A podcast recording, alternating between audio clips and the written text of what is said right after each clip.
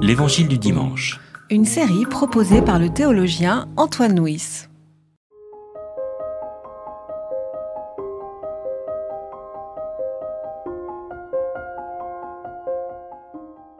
Il proclamait Il vient derrière moi, celui qui est plus puissant que moi. Et ce serait encore trop d'honneur pour moi que de me baisser pour délier la lanière de ses sandales. Moi, je vous ai baptisé d'eau. Lui, il vous baptisera dans l'Esprit Saint. En ces jours-là, Jésus vint de Nazareth de Galilée. Et il reçut de Jean le baptême dans le Jourdain. Dès qu'il remonta de l'eau, il vit les cieux se déchirer et l'Esprit descendre vers lui comme une colombe. Et une voix survint des cieux.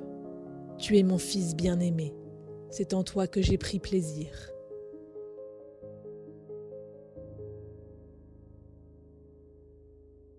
Le baptême de Jésus est un des récits qui a plongé la première Église dans l'embarras. Il est explicitement évoqué dans les évangiles de Matthieu et de Marc, mais étrangement, il est absent de l'évangile de Luc. L'évangile de Luc dit de Jésus qu'il a été présenté au temple et qu'il a été circoncis. Il ne dit pas qu'il a été baptisé. Et dans l'évangile de Jean, on dit que Jésus a été baptisé, mais on ne dit pas que c'est par Jean.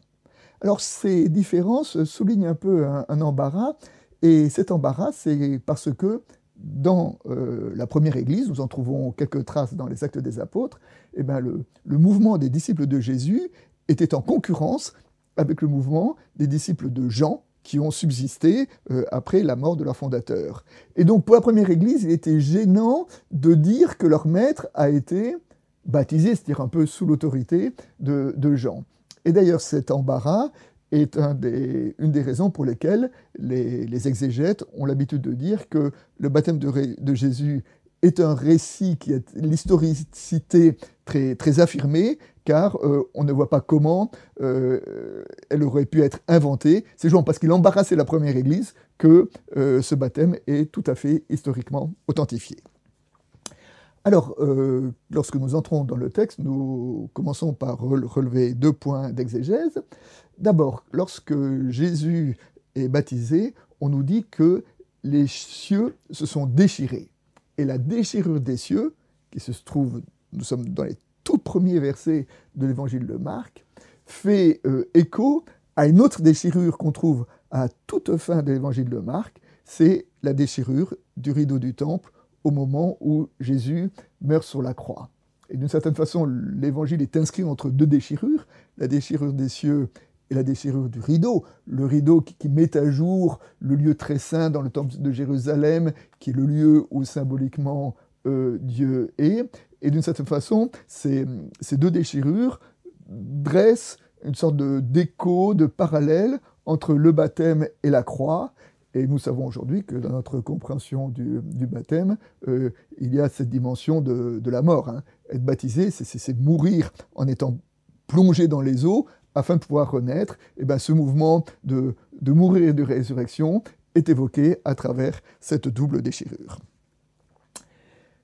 Le second point d'exégèse euh, concerne euh, la parole qui est dite au moment où Jésus est baptisé, Tu es mon fils bien-aimé. Et cette parole, on la retrouve tout à fait à l'identique, un peu plus loin euh, dans l'Évangile, au moment de la transfiguration euh, de Jésus. Et donc cette même parole, euh, venue des cieux, dresse un autre parallèle entre le baptême et la transfiguration. Et ce, parallèle est un peu renforcé lorsque nous savons que le récit de la transfiguration se situe juste après la première annonce de la passion. Jésus annonce la passion, et après avoir annoncé la passion, il monte sur la montagne où il transfigurait devant ses disciples, et il y a une parole qui dit Tu es mon fils bien-aimé. Et d'une certaine manière, le, le baptême, Jésus qui, qui, plonge dans les eaux, et la transfiguration, euh, Jésus qui, qui, est une confirmation de la croix, eh ben, sont deux encore récits qui, euh, qui, sont, qui font écho en nous disant que c'est au moment où Jésus devient le plus petit, où il accepte de mourir dans les eaux du baptême, où il accepte d'annoncer la croix, qu'il est révélé par, euh, par cette voix qui vient du ciel.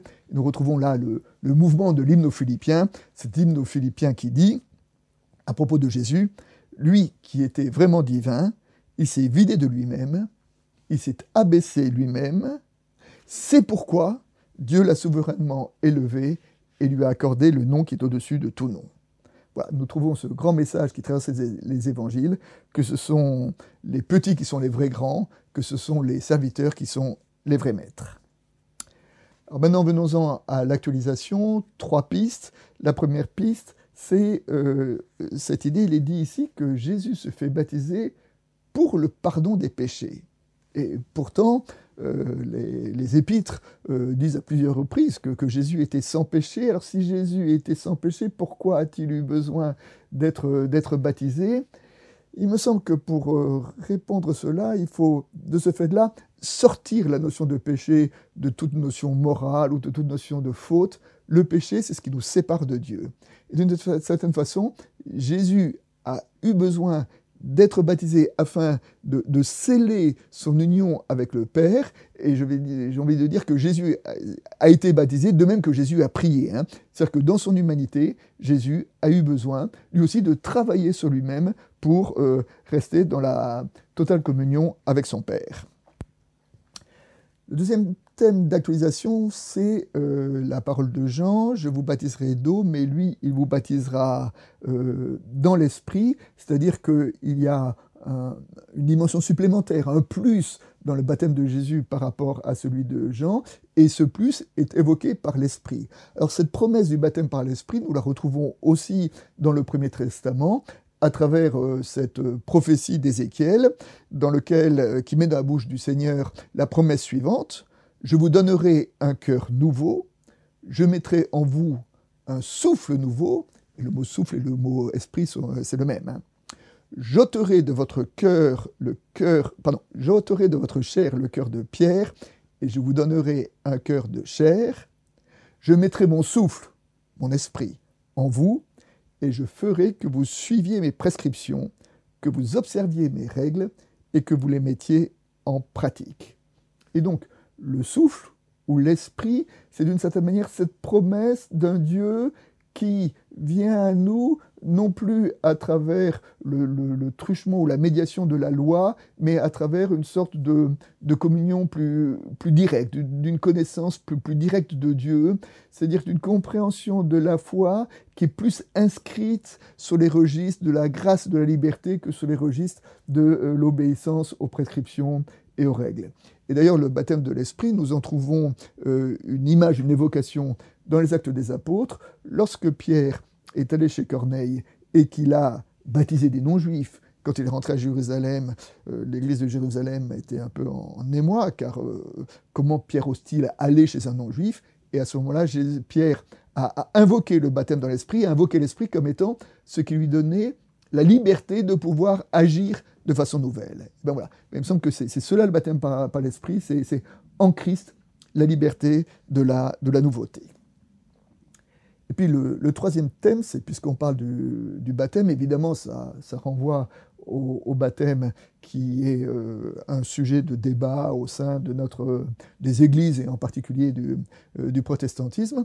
Et il me semble que ce que ce récit nous invite à faire, c'est à ne pas nous tromper entre ce qu'on appelle l'acte lui-même, le, signifiant, et le signifié, ce qu'il désigne. Hein. c'est que le baptême, le baptême d'eau, est donné en vue pour désigner, pour s'ouvrir vers euh, le baptême de l'esprit. Et donc, si euh, on articule ce baptême d'eau avec le baptême de l'esprit, ça peut vouloir dire qu'aujourd'hui, dans nos débats euh, sur le baptême, il me semble qu'il ne faut pas trop s'attacher au mode du baptême, est-ce qu'on a baptisé, à quel âge, et par immersion ou par aspersion. L'important, c'est pas cela. L'important, c'est est-ce qu'aujourd'hui, nous vivons une vie de baptisé? Est-ce qu'aujourd'hui, nous vivons une vie par l'esprit? Et donc, euh, pas s'attacher à l'acte, mais pas s'attacher à comment est-ce qu'aujourd'hui, je vis la réalité de mon baptême.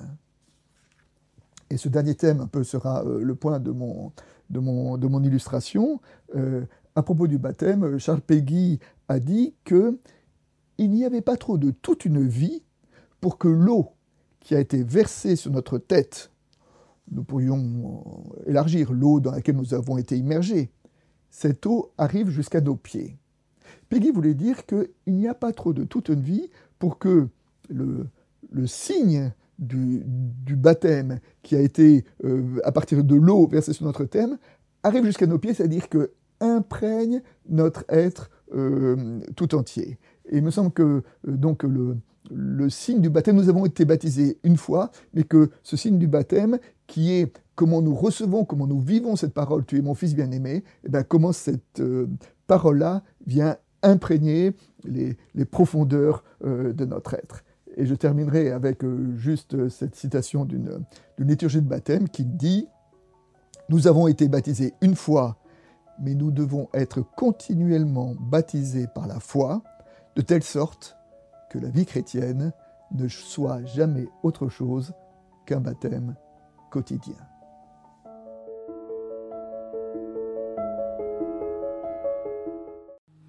C'était L'Évangile du dimanche, une série de regards protestants, enregistrée par Antoine Nuis.